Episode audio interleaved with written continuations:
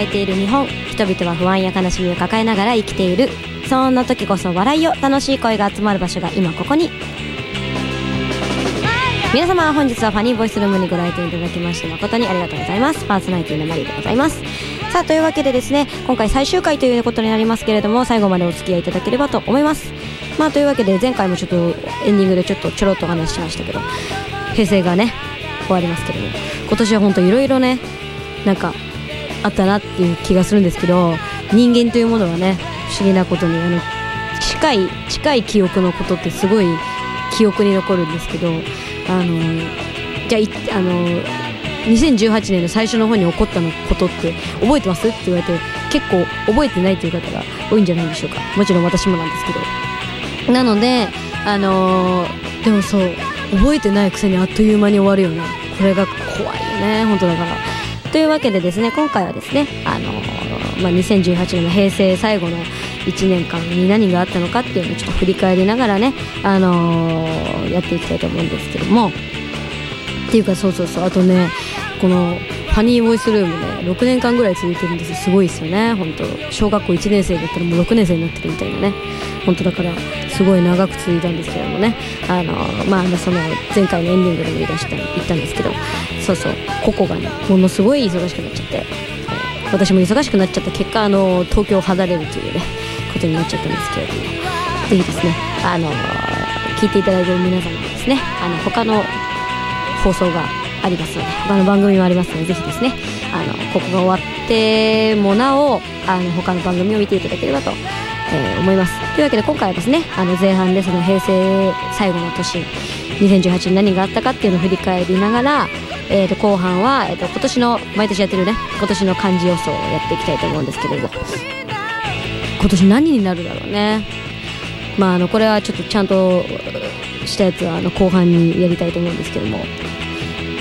あれ毎年でも私そう調べてたのよ。だから今年の漢字で今までどういうのがあったのかなっていうの。そしたらなんかん？3回連続同じ漢字が選ばれてる年もあるんだね。そういうのもありなんだね。うん。あありなんだと思いました。なんか1回選ばれた漢字はなんかなんか10年間ぐらい使っちゃいけないのかなみたいなさ勝手にそういうルールを勝手に設けてたんだけどそういうわけではないらしくて。結構なんかいいらしいですね。うん。だから、もしかしたら同じ漢字が選ばれる可能性も、まあ、あるということですよね、うん、まあまあまあまあ、まあ、そんな感じでねやっていきたいと思うんですけど。ええ。まあまあまあ。ねえもう平成が終わりますよね。31年ですから。ねすごいねほんと次年号何になるんだろうね。なんだっけ。なんかさなんか昭和に昭和の前になんか昭和っていうやつにする前に何かあったんだよね。これにしようって決めてたらなんかそれが使ってはいけないみたいになって昭和になったみたいな話。あ平成だっけ？なんかどっちかの時になんかあったんだよね。これでも年号ってどうやって決めるんだろうね。誰が決めるんだろうね。絶対天皇さんだよなその周りにいる方々が決めるのかな。ね。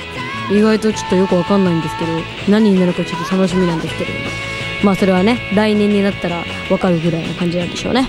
まあ、というわけでですね、えーと、前半は、えーと、1年間振り返り後半は、えーと、と今年の漢字の予想をしていきたいと思います。最後まで笑顔でお聴きください。この放送はインターネットラジオ放送局ビフリネットよりお送りいたします。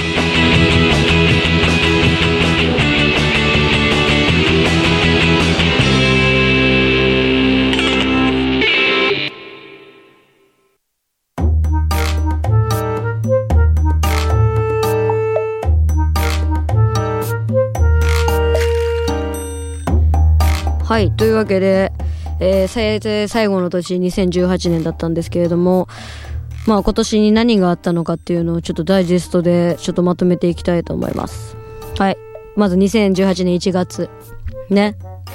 何があったと思います？私はねこれをまとめを見てねあの、ネバーまとめっていうネットのサイトを見ながらお話していくんですけど、見た時に、あー、あったねーって思いました。えーと、日本相撲協会の不祥事ね。あったねーって思いません？あの、行司さんのほら、なんかセクハラみたいなの、酔っ払った勢いでなんかやっちゃったみたいな感じのさ、あったねーみたいな。そう、すごいなんか、で、流行った、流行ったんですよね。それこの、なんだっけ、相撲のさ、アプリみたいな そう、あれも流行ったんですよ。なんかもう、ああ、あったあったと思いまして。で、まあ、そういう不祥事があって、その後、コインチェック流出ね。あの、ビットコインとかさ、ビットコインだっけ？なんかあの、仮想通貨の情報が漏れて、あの、あ全部流れちゃったやつね。で、この時になんか仮想通貨やめようぜみたいな風潮になったんですよね。その、お金かけてる人をやめましょうみたいな感じのさ。あったね。そういうこともね。私はちなみにその仮想通貨で一切やってないんでわかんないんでね。で、あとこれね。晴れの日夜逃げ事件ね。あったね。これね。これでもさ、ほんと、この時成人式だった人もうたまらんよね。私なんて、その成人式の時に、あの、母親のお下がりの着物を着たので、まあ、こういうレンタルのところとかを使ってないし、ヘアスタイルも父にやってもらったので、全く関係なかったんですけど、こういうところに頼んでやってる方もきっといるじゃん。だからこれ大変だよね、これ。あの、巻き込まれた人ね。かわいそうと思いました。当時見ててね。で、なんかこの人、あれだっけ？つい、なんか、先月、先々月ぐらいなんか、あの、逮捕だかなんか捕まりましたよね、結局ね。っていうのもありましたね。あと、小室さんね。小室さんが引退しましたね。これも不倫なんですけどね。いやー、小室さんとかさ、もうなんかさ、私が小学校ぐらいの時にものすごい流行った人なのよ。だからこの人が引退した時にものすごくなんかさ、あーなんか終わるって思いましたね。なんかだって、私が小学校の時って平成始まったばっかりぐらいの時だから、ねなんか、ね平成の大スターが去るみたいなね。でもこの人も大変だよね、ほんと。ね、不倫で引退ね。うん。あー、あとこれね。あの、大雪ね。大雪だったね。確かにね。今年ね。2月とかね。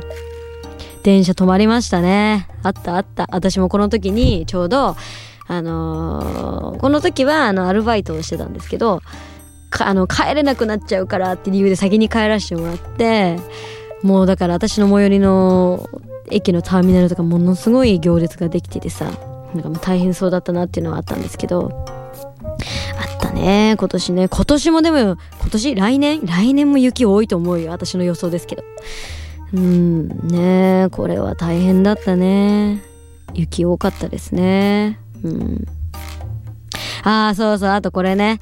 あのー、大晦日にやるさ、笑ってはいけないシリーズのあの、ほら、浜田さんの、あの、黒塗りメイクが物議を醸し出したってやつね。これに関しては、うーんって感じだけどね。なんとも言えないけどね。別に、うーん、まあでもどうなんだろうね。当事者から見たらそう思うのかもしれないですけどね。うーん。ありましたね、こういうこともね。だから今年はもしかしたら、ね、やらないのかもしれない。ね。まあ、や、やると思うけど、うん、どういう風に変えていくのかね。守りに入っていくのか、攻めで来るのかっていうところですけど。あと漫画村ね。そう。漫画村。漫画村って皆さんもう知ってますよね。もう今使えないやつですけど。ちなみに漫画村、えー、私も使ってましたね。はい。漫画をね、簡単に読めるっていうことですごい使ってたんですけど。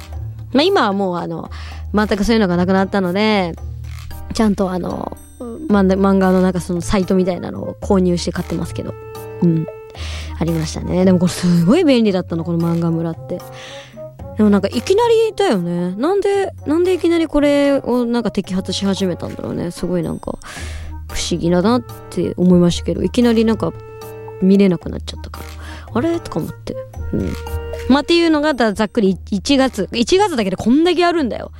すごいでしょ。全然覚えてました？みんな。私全然覚えてないから。ね覚えてないでしょ。うん。まあ、次ですね。えっ、ー、と、まあ、2月。2月は、まあ、オリンピックありましたね。平壌オリンピック、冬のね。で、羽生さんが、えっ、ー、と、2連覇達成と。まあ、金を2連覇ね。すごいよね、羽生くん。そういえばこの間羽生くん怪我してましたね。かわいそうだと思うんですけど、早く元気になってくれればと思うんですけども。うん。まあそういう羽生さんの金2勝 ?5 連、5輪2連勝から始まり、2月はね。あとは、ああ、そうそう、このアルマーニね。あの、日本、あの、東京の銀座にある小学校のさ、制服がアルマーニなんですけど、8万円なんだよね。これすごいよね。いやー、なんか、さすが銀座って感じですよね。銀座だからできることみたいな感じの。8万円ですよ、制服。まあでも、普通どのくらいなんだろうね。でもなんか、教科書とか合わせたらそのくらいいくけど、制服だけで8万円は結構えぐいかもね。だってさ、小学生にアルマーニ着せるっつって、小学生なんてアルマーニなんて全然知らないでしょ、本当にね。うん。まあそういう感じで、アルマーニの制服相当もありましたね。うん。あとこれね。あー、いや、これね、とか、あ、これだこれこれ。大杉蓮さんがね、お亡くなりになりましたね。私これびっくりした。私これ仕事中だったんですよ。仕事中で、いきなり入ってきて、この情報が。え？ってなって。ねえ、大杉蓮さんお亡くなりになりましたね、本当66歳ですってまだ若いですよね。本当だからさ、人っていつどうなるかわかんないんですよね。だから常になんか悔いないように生きないとね、いけないなっていうふうに思うんですけども。まあそんな感じが2月ですね。はい。で、続いて3月ね。3月は、そうですね。3月は、どれが一番パッとするかな。なんかいろいろあるんですけど、いや、あんまりでもなんか3月ってあんまりないかもな。一応あるんですよ。なんかあの、どれだっけ。えっとですね。ああ、そうそう、このレスリングの、あの、イチョウさんがパワハラであの、物議を醸したっていうのとかね。でもこれはあんまり私も知らなかった。トランプさんのはね、知ってるんですけど、あの、関税つけますみたいな感じのね。日本にも関税かけられましたけども。えー、とかかなうん。あとはなんかテニスとかが、の大阪選手がすごいね、あの大躍進したっていうことぐらいかな。うん。まそんな感じ。3月はそんなにいっぱいないですね。まあ続いてじゃあサクッと4月いきましょうか。4月は、うーん、ああ、これね。そうそうそうそうそう。あの、1月に相撲の事件があって、4月に、あの、なんだっけな。なんかあの、倒れたんですよね。誰、これ誰が倒れたんだっけ？あ、市長か。あの、市長が倒れて、女性がなんか、助けに行ったら、あのなんかアナウンスで、女性は土俵から降りてくださいみたいな感じのアナウンスが入ったんですよね。でもその時に、いや確かに土俵は男の神聖な場所だけど、助けに誰も行かないから私が行ったのにみたいな感じですごいこれで批判されたんですよね。うん。まあこれは、これはもう仕方ないよね。批判されていいんじゃないですかね、これはね。だって、だって、え、すごいと思いますよ、この助けに行った方。うん。って言うんだったら男性が先に助けに行けよって話ですしね。うん。まあ、命を救ってすごい、すごいいい方だと思いますけど。で、しかもなんかこの人あれなんですよね。あの話を大きくしたくないから、あの一切取材しないでくださいって言い切ったんですよね。かっこいいですね、ほんと。そういう人はかっこいいなと思うんですけど。まあ、その、あとあれね、こう、TOKIO ね、TOKIO の山口さんが、あの、まあ、この人は引退というか解約、解除というか契約解除みたいな感じでね、あの、まあ芸能界を去りましたけど。これね、この人は今回が初めてじゃないからもう仕方ないよね。うん。なんか、うん。まあ、びっくりしましたけどね。まあでもほら、この山口さんがいなくなっちゃったから結果さ、あのー、紅白出れなくなっちゃったしね、時代さんがね。うん。まあそんな感じですよね。まあ、というか、あの、じゃあ5月まで行きましょうか。ちょっと時間が足りないので。5月は、あ、でも5月もそんな大きいニュースないかな。ほとんどなんか、あの、スポーツ系です。あ、いやいや、あるある、一個だけ。この西城秀樹さんも、もうすごいいろんな方亡くなってるよね、今年ね。亡くなったり引退したりとかしてて、すごいなと、すごいなんかびっくりしてるんですけど。ねそう、西城秀樹さんが亡くなっちゃったんですよね。ほんとね。